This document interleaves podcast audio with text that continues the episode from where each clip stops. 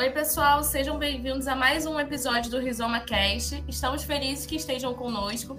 Aqui quem fala é a Milena Moraes, estudante do curso de enfermagem da UFES. E aí, galera, eu sou o Delson Gadioli, estudante do curso de medicina da UFES. E no episódio de hoje apresentaremos como tema o cuidado rizomático no enfrentamento da gordofobia no serviço de saúde. Esse episódio conta com o professor doutor Tiago Souza Freitas Lima, que é psicólogo pela UFES, mestre em saúde coletiva, também pela UFES, e doutor em psicologia pela UFF, e atua como psicólogo clínico e professor substituto do Departamento de Educação Integrada em Saúde. Nossa outra convidada é a doutoranda Manuela Ribeiro Lira Riquieri, que é nutricionista, mestre em Sociologia pela UFPB e estudante de doutorado em Saúde Coletiva pela UFES. Bom, Sejam muito bem-vindos, professores. É, agradecemos a participação de vocês conosco para debatermos sobre a gordofobia dentro dos espaços de saúde e como isso reverba na vida do paciente. Eu quem agradeço a oportunidade de participar de um podcast com um tema tão relevante, atual e necessário. Saudações afetivas a Milena e Delson, professor Tiago e todos os ouvintes que estão participando conosco nesse podcast. Quero agradecer também o convite, agradecer ao espaço dividido com a Manuela, a Milena, Delson e a toda a equipe que conduz o programa com discussão para a vida e para a saúde, de modo geral. Muito obrigada, doutores. Então, primeiramente a gente queria saber é, se vocês podiam conceituar um pouco para a gente o que, que é a, gordo, a gordofobia. É, eu inicio essa discussão trazendo um conceito que a escritora militante Jarride Arraes traz sobre a questão da gordofobia. Ela descreve a gordofobia como a desvalorização, estigmatização e hostilização de pessoas gordas e seus corpos. A gente pode dizer que a gordofobia são atitudes, crenças negativas em direção a outro devido ao seu peso. Ou seja, podemos definir gordofobia como a estigmatização que sofre as pessoas gordas é, em relação aos seus corpos. Bom, a gente pode pensar gordofobia como a incapacidade de incluir certos corpos a um regime de afetos que circula a comunidade. O que, que eu quero dizer com isso? É pensar que por conta de determinadas formas e tamanhos maiores do que um padronizado, pensado é, pela sociedade, né? Pensado pelo limite de aparelhos mesmo, como cadeiras, macas, elevadores, enfim, determinados aparelhos. É, a cidade como um todo é pensada a partir de uma média métrica, né? Antropométrica. E fugir a essa média faz com que esses corpos sejam estigmatizados e a gente não consegue incluí-los é, como é, merecedores ou capazes de sentir certas coisas, como sentir-se desejado por um outro, sentir-se saudável, sentir-se com mobilidade. Nós acabamos entendendo que a fuga de certos padrões é, cristalizam determinados modos de viver. Então, uma pessoa maior, um corpo maior, não se vê legitimado em ser é, desejado, móvel, saudável, enfim, dentre outros aspectos.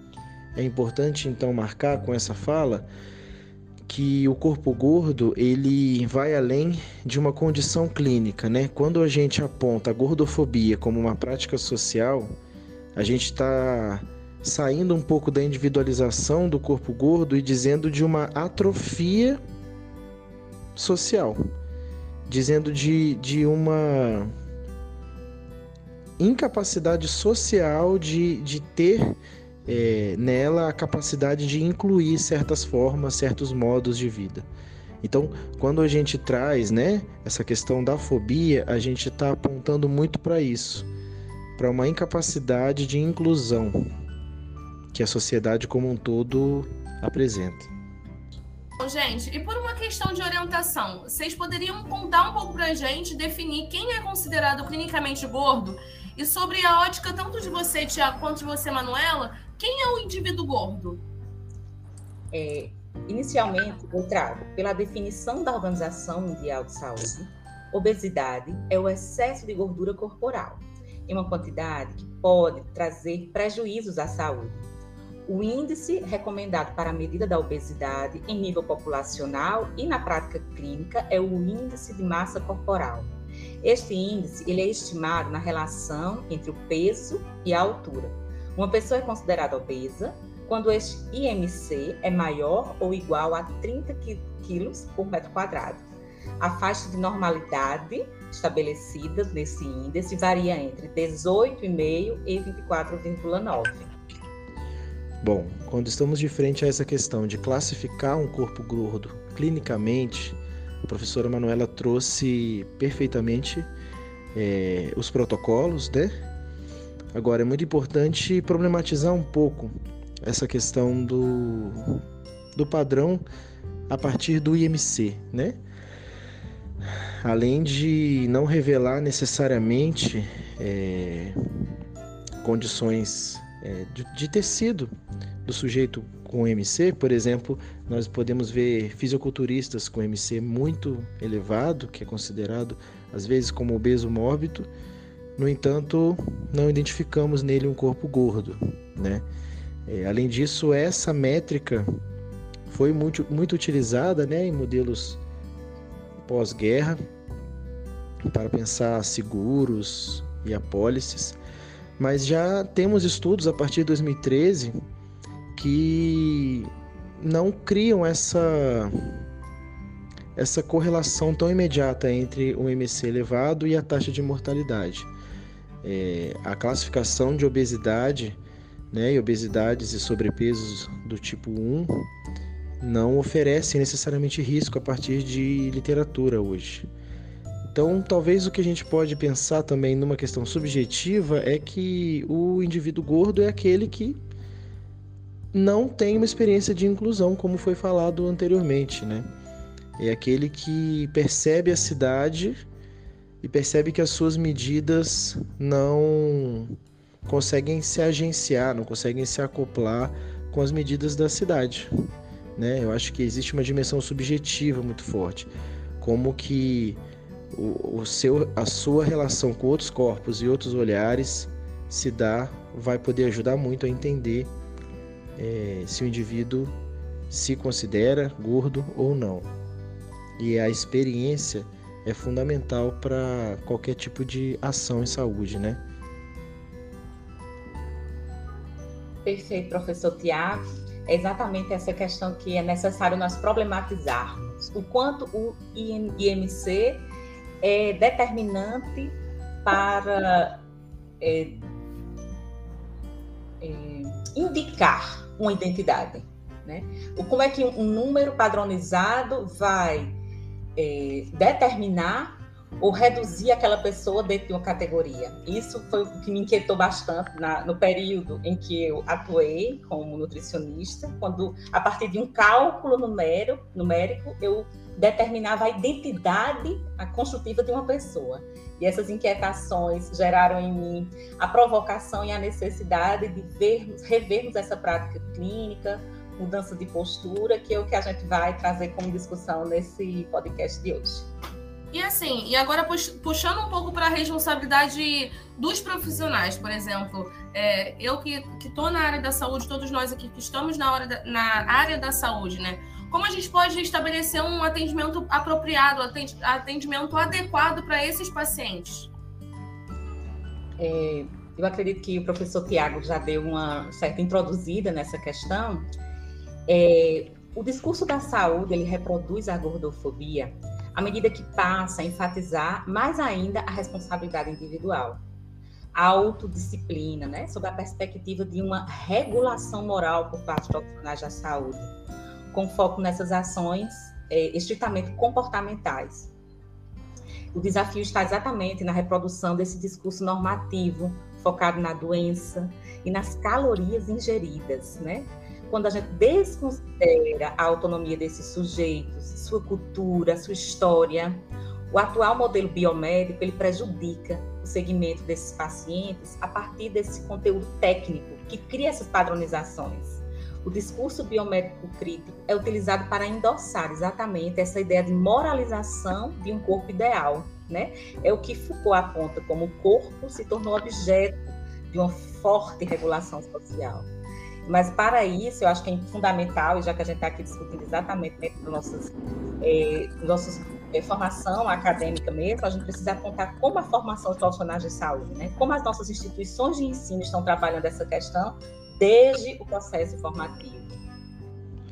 Bom, eu concordo com a professora Manuela, acredito que incluir esse tema durante a formação é fundamental e seria muito importante a partir daí que nós pudéssemos trabalhar para retirar um estigma social, né? Nós temos na literatura a força que esse estigma traz para os atendimentos de saúde mostram que o tempo médio do atendimento para uma pessoa gorda é vertiginosamente menor.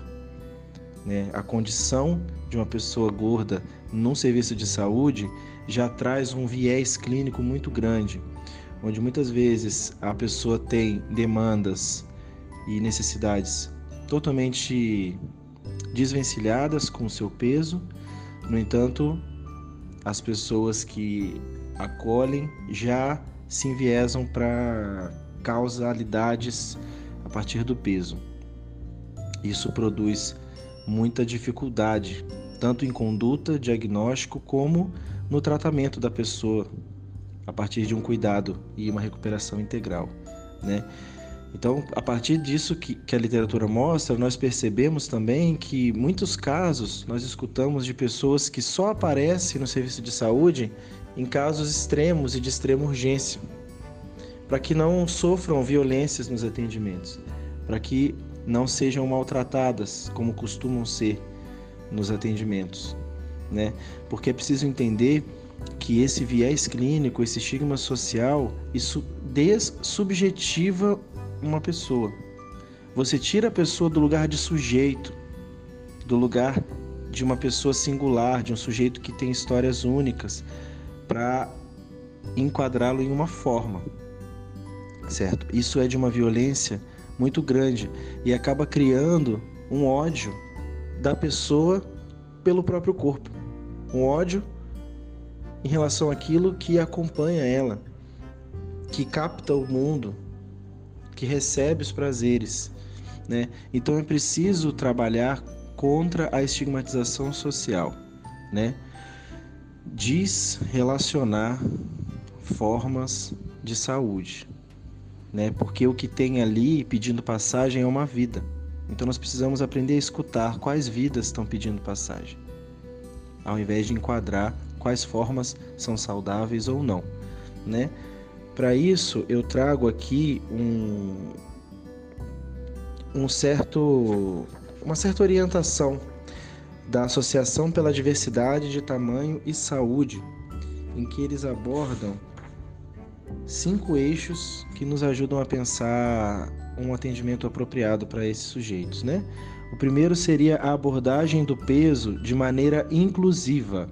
É preciso promover aceitação e respeito aos diversos tipos de corpos e rejeitar as idealizações de pesos ideais.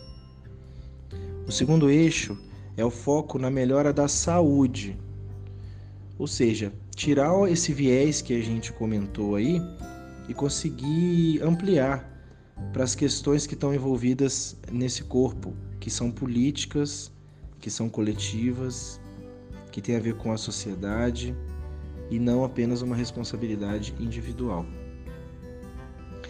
Cuidar com respeito, né? Conseguir fornecer informações e serviços que auxiliem na compreensão de que outros fatores influenciam nesse estigma e aí conseguir tirar o estigma do sujeito também, porque o sujeito também carrega esse estigma. Ele não é só alvo, ele também é está dentro do campo e reproduz em si mesmo esse estigma. O outro eixo é comer para o bem-estar,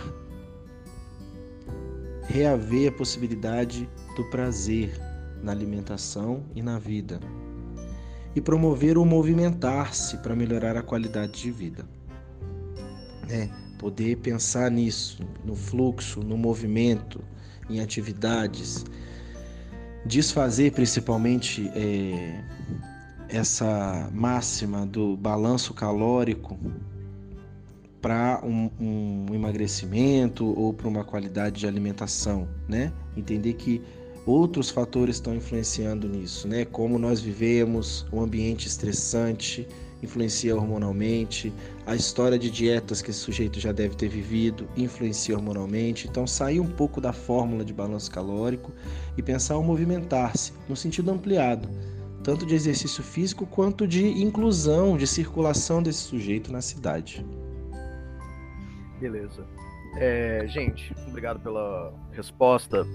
Eu acho que essas colocações elas mostram como que o modelo biomédico atual prejudica né, o atendimento dos indivíduos, né, desses indivíduos que a gente discute aqui, por causa da gordofobia. E aqui nessa discussão nós temos quatro pessoas com orientações acadêmicas diferentes. Acho que cada um vai ter uma ótica é, diferente. E eu acho curioso, né, por exemplo, falando da minha ótica, que nós temos esses protocolos da OMS, etc., mas, pelo menos dentro da medicina, a gente sempre ouve que é, a medicina ela é uma arte individual e que aquele paciente deve ser analisado pessoalmente e por completo. Então, tentar encaixar as pessoas num padrão e já enquadrá-las como uma coisa ou outra parece uma atitude, é, como é que eu posso dizer? é, mecanicista e um, um, um, pouco irresponsável. E quando, eu, é, e quando eu penso no indivíduo gordo, né, falando assim, eu penso na anormalidade clínica. E a normalidade clínica ela tem que ser estabelecida e descoberta junto com aquele indivíduo. E caso não exista uma normalidade nele, ele não pode ser considerado gordo. Ele é considerado normal. Então, acho que muitas vezes esses protocolos, essas padronizações que existem, elas servem também, né, de, de base para uma conduta profissional talvez até um pouco mais negligente. Ah, não, eu já chego e culpabilizo o meu paciente por um aparente sobrepeso, mas na verdade que não tem repercussão clínica nenhuma. Então ele é normal. E aí eu tenho uma conduta ineficiente, uma conduta é, gordofóbica, né? Resumindo. É, aí, para continuar nossa discussão, já que nós estamos num podcast sobre o cuidado rizomático, vocês conseguem pensar e apontar para gente, a, a, numa perspectiva rizomática, como nós podemos ter o um enfrentamento da gordofobia? Com, de que maneira vocês fariam isso? De que maneira vocês orientam? Qual é o conselho que vocês podem deixar? É, eu só queria reforçar né, os apontamentos trazidos pelo professor Tiago, suas contribuições, suas contribuições também, Delcio é que exatamente essa postura normativa ela desconsidera o sujeito e é fundamental que se evite a negação desse sujeito.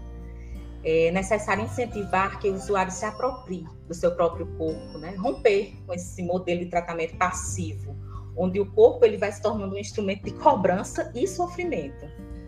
É fundamental reconhecer o usuário como esse sujeito ativo e a perspectiva rizomática, ela exatamente sugere essas novas formas de organização. Se a gente for pensar o que é o rizoma, né, com um sistema de caules horizontais que tem um crescimento diferenciado, polimorfo, horizontal, sem uma direção definida, a gente já pode romper com essas práticas mecanicistas e recriar. Né? O pensamento rizomático ele se move, se abre é permeado por multiplicidades e considera a diversidade natural dos corpos. A, a estigmatização de pessoas reduz essa população à sua condição corporal.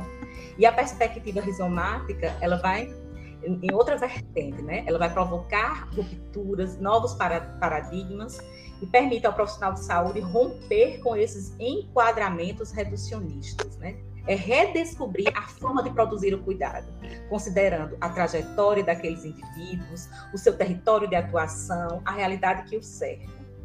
É, eu gostaria também uma coisa que a gente não pode deixar de enfatizar dessa perspectiva é que a gente é, é necessário entender o problema da obesidade sob uma perspectiva muito mais ampla. É, pensar a obesidade não como uma fraqueza pessoal, uma falta de força de vontade. É uhum. É necessário observarmos os sistemas alimentares que nos cercam, né? esse ambiente de produção e consumo de, de, de alimentos que nos fazem ter nossas escolhas. A obesidade é fruto dessa construção social. Observá-la também como esse é um fenômeno epidêmico, pandêmico, e a gente precisa refletir sobre essas transformações alimentares da atualidade, compreendendo todo esse contexto social que nos cerca. Né? Essa realidade do excesso de peso realmente é um, um problema generalizado, planetário, está diretamente ligado aos nossos sistemas alimentares. A questão é muito mais ampla e a gente não pode individualizar como uma responsabilidade única da pessoa que está nessa condição é, é, dentro, da, dentro do que é categorizado como obesidade.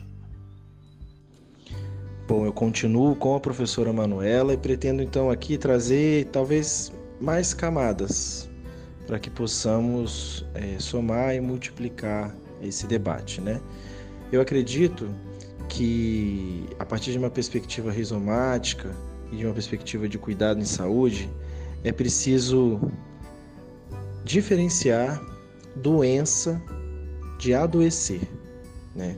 Quando estamos no serviço de saúde, nós não lidamos com a doença como nós decoramos na nossa formação, né? Ela fechada em si mesmo, né? Toda doença está acometendo um sujeito. Então, é preciso entender qual é a experiência de cada um. Qual é a experiência de cada sujeito em sua condição clínica, né? Então, a partir daí, pensando o adoecer e não a doença, você perceba, já é um verbo, já coloca em movimento, já cria redes de associações, de afetações é uma, já uma perspectiva rizomática, né? Entender que o corpo não está preso em sua condição. É, eu gostaria até de, com isso, trazer um, um outro exemplo de como que quando a gente aposta em hierarquizações de formas, a gente acaba moralizando modos de vida. E isso no serviço de saúde tem se mostrado continuadamente um fracasso. Né? Nós temos, por exemplo, as primeiras apostas de campanha de prevenção de DST, IST AIDS e temos como propagandas, né? Eram figuras absurdamente assustadoras, né? Era lidando com a morte.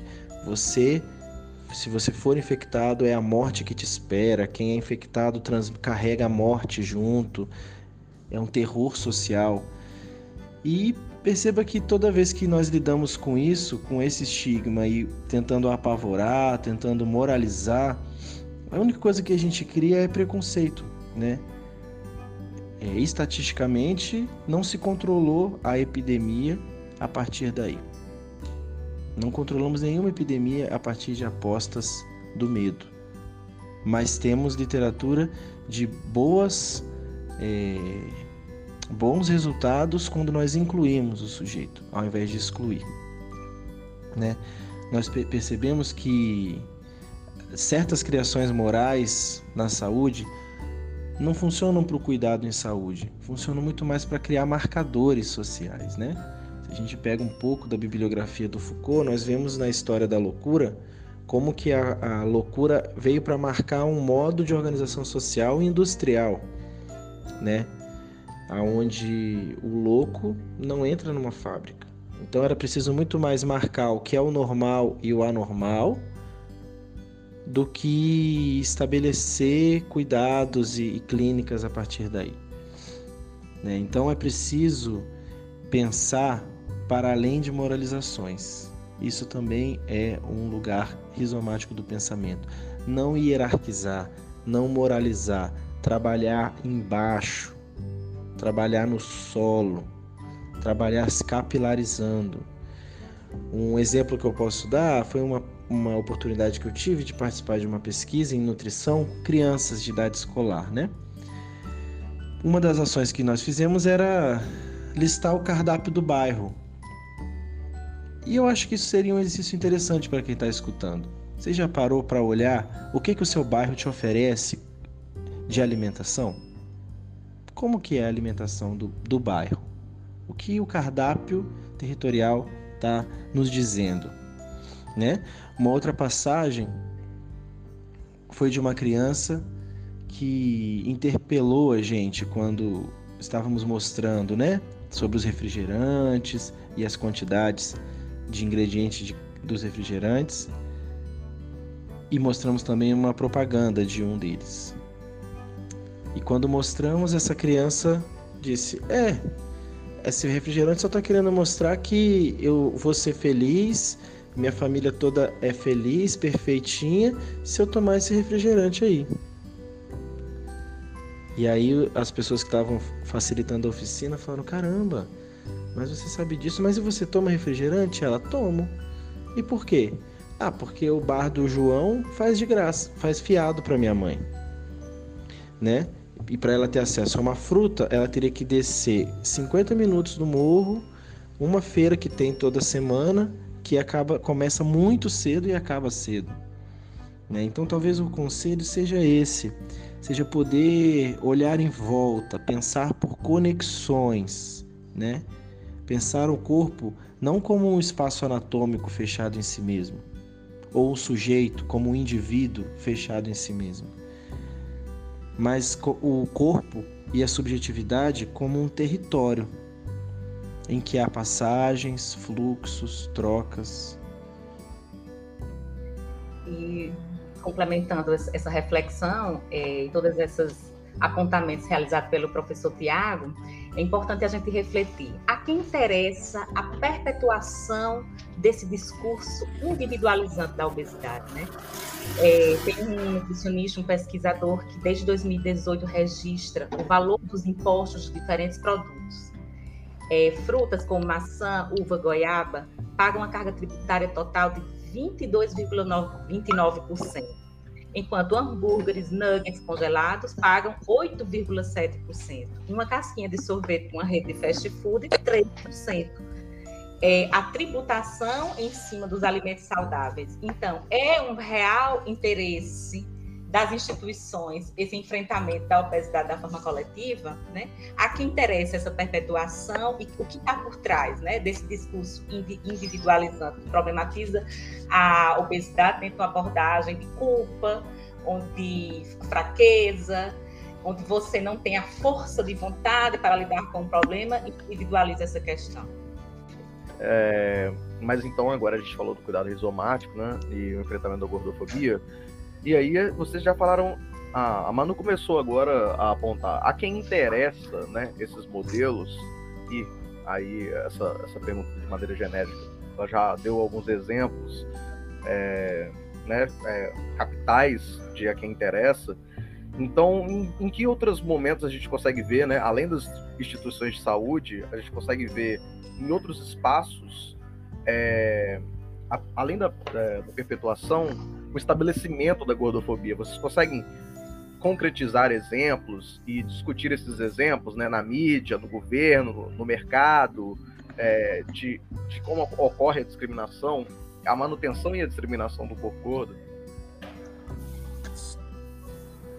É, eu, vou, eu vou ter a.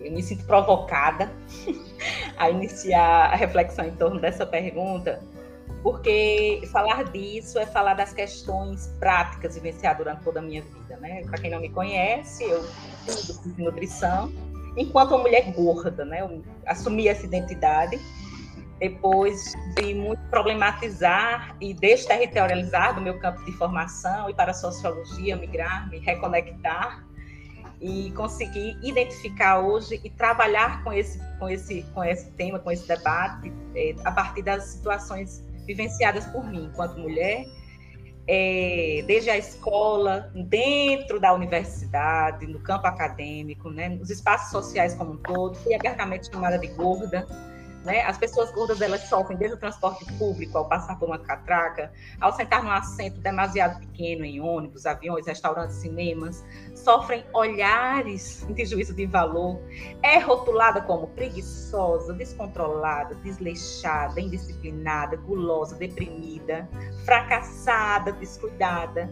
E tem, existe também o imaginário gordofóbico da inaptidão física do corpo gordo é, o qual usualmente é visto como um corpo sedentário, preguiçoso, incapaz de realizar atividades físicas.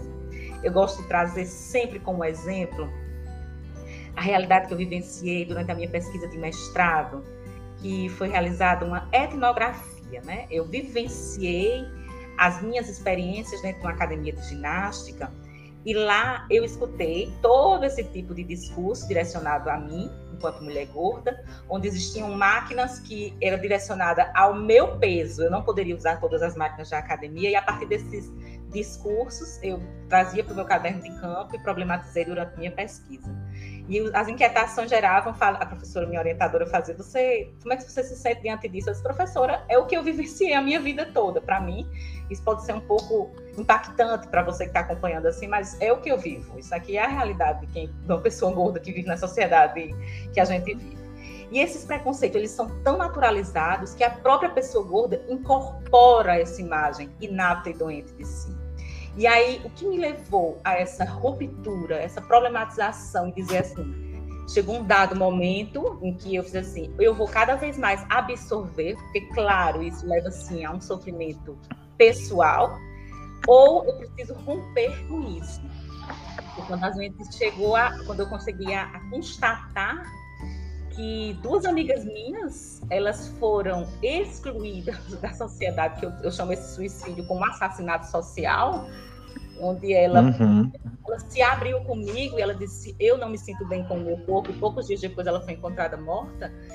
É, e outra amiga minha que fez também uma redução do estômago, mas ela não se enquadrava nos, nos parâmetros, sendo que ela procurou um médico até encontrar um que fez e ela morreu decorrência dessa e, e aí chegou um dado momento que eu fiz assim, tá, onde está a minha necessidade de me, me impor, assim, de rever o que eu estou fazendo com o meu corpo e trazer isso para o debate, fazer momentos como esse, discussão, para a gente é, trazer à tona como esse problema ele realmente precisa ser debatido e desconstruir, a gente precisa desconstruir esse tipo de discurso? É, eu acredito que a, a gente vê essa perpetuação dessa, dessa problemática em relação à individualização da, da obesidade como um problema pessoal, individual, e eu acredito que as instituições, infelizmente, elas continuam reproduzindo é, cada vez mais, né? A gente também tem as redes sociais, eu acredito que o professor Tiago também possa trazer boa contribuição em relação a essa reflexão.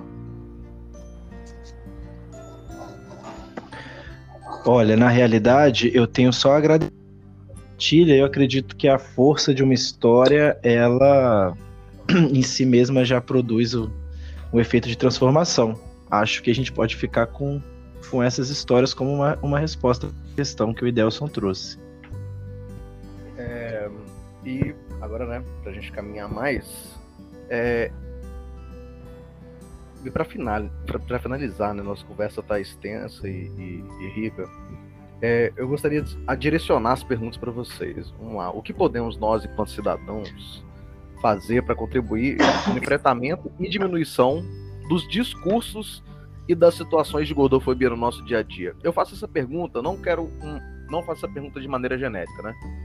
Porque às vezes o indivíduo em questão que está sofrendo ali a, a, situação, ele também não, não quer uma, uma atitude paternalista a gente tem que agir de maneira coerente, principalmente nos nossos próprios atos. Então, quais são os passos aí que a gente pode ajudar no, pode começar a dar no enfrentamento da gordofobia?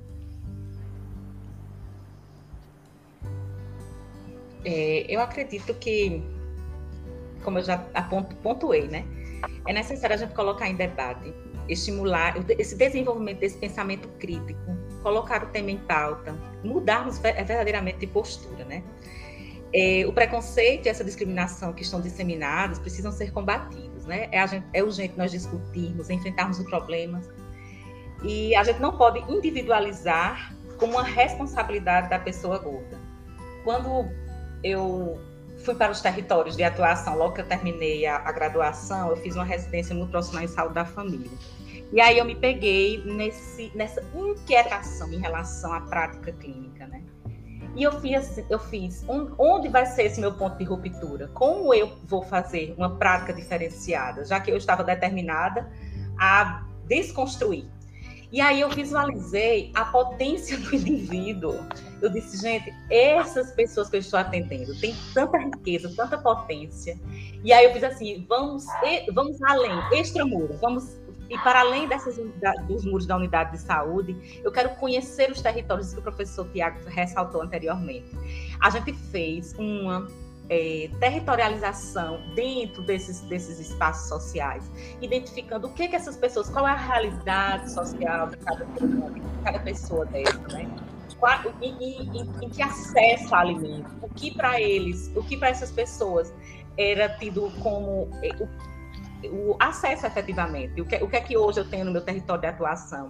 E aí a gente começou a fazer grupos mesmo, assim, os grupos de debate, discussão, vamos trabalhar a questão do meu corpo, como eu vejo o meu corpo, como cada pessoa ia. E eu vi assim, a riqueza e a potência do diálogo, da gente se deixar fazer esse, esse movimento de troca. Então, eu acho que dentro dessa prática, a gente falando desse campo da, da saúde, efetivamente, é, a gente está aberto ao entendimento de que o outro também é potência e pode trazer muito mais soluções para aquela realidade, que a gente tem que identificar se o indivíduo ele visualiza aquilo verdadeiramente como um problema e juntos a gente vai buscando estratégias construtivas. Acho que uma abordagem interdisciplinar é, é fundamental também, mas eu acredito que esses apontamentos são sugestões que podem estar sendo direcionar para que a gente é, não mais perpetue esse modelo mecanicista que categoriza e nos torna impotentes diante desse cuidado.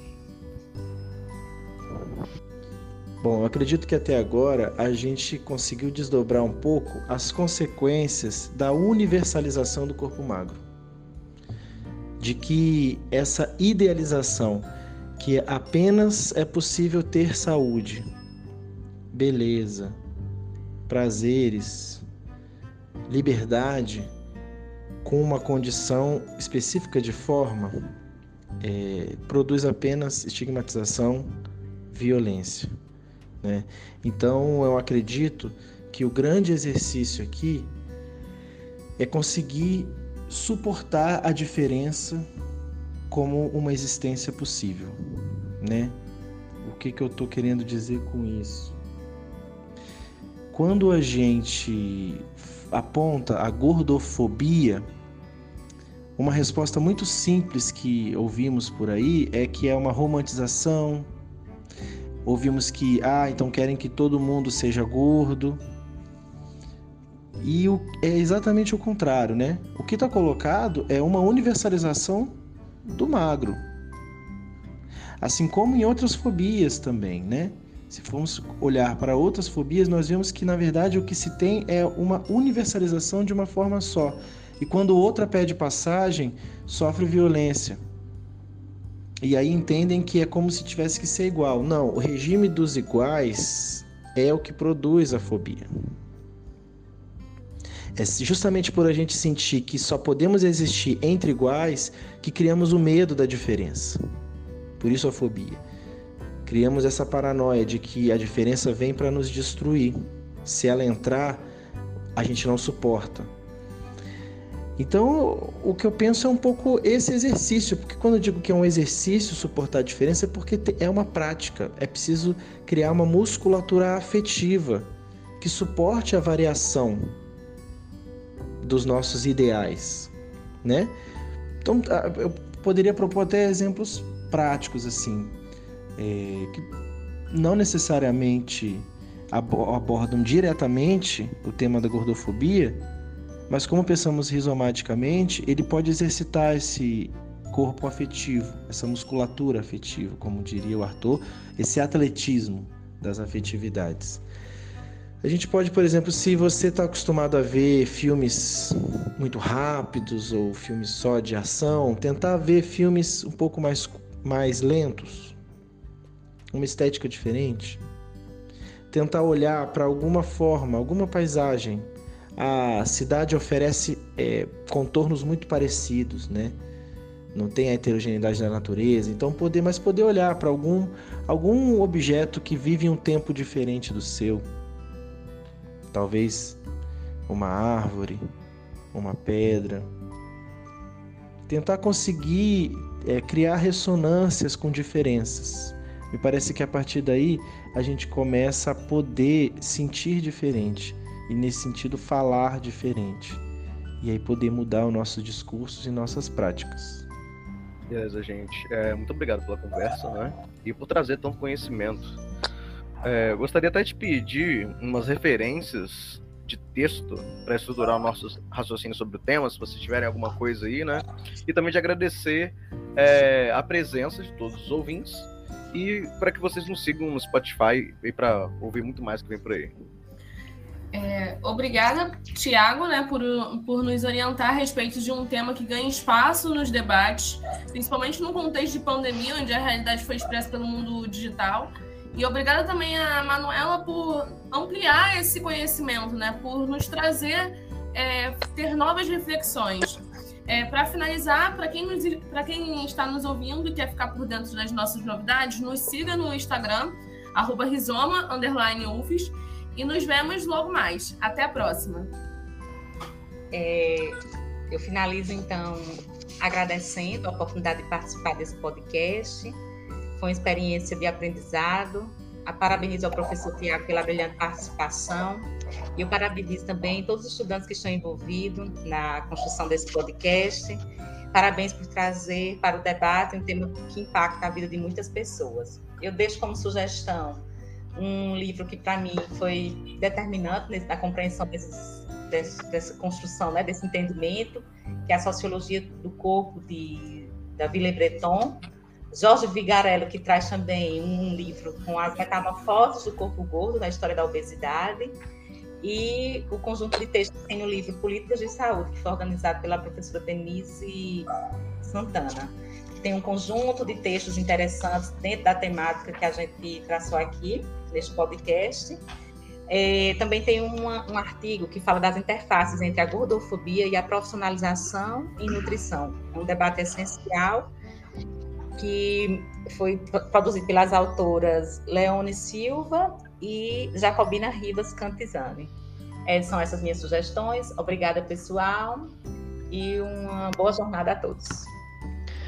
Bom, eu quero agradecer imensamente também, dividir esse momento, o quanto que eu aprendi com a Manuela, o quanto que eu aprendi também de cuidar do rizomático em ser super bem tratado ao longo desse encontro pelo IDELS, pela equipe do, do podcast, do Extensão.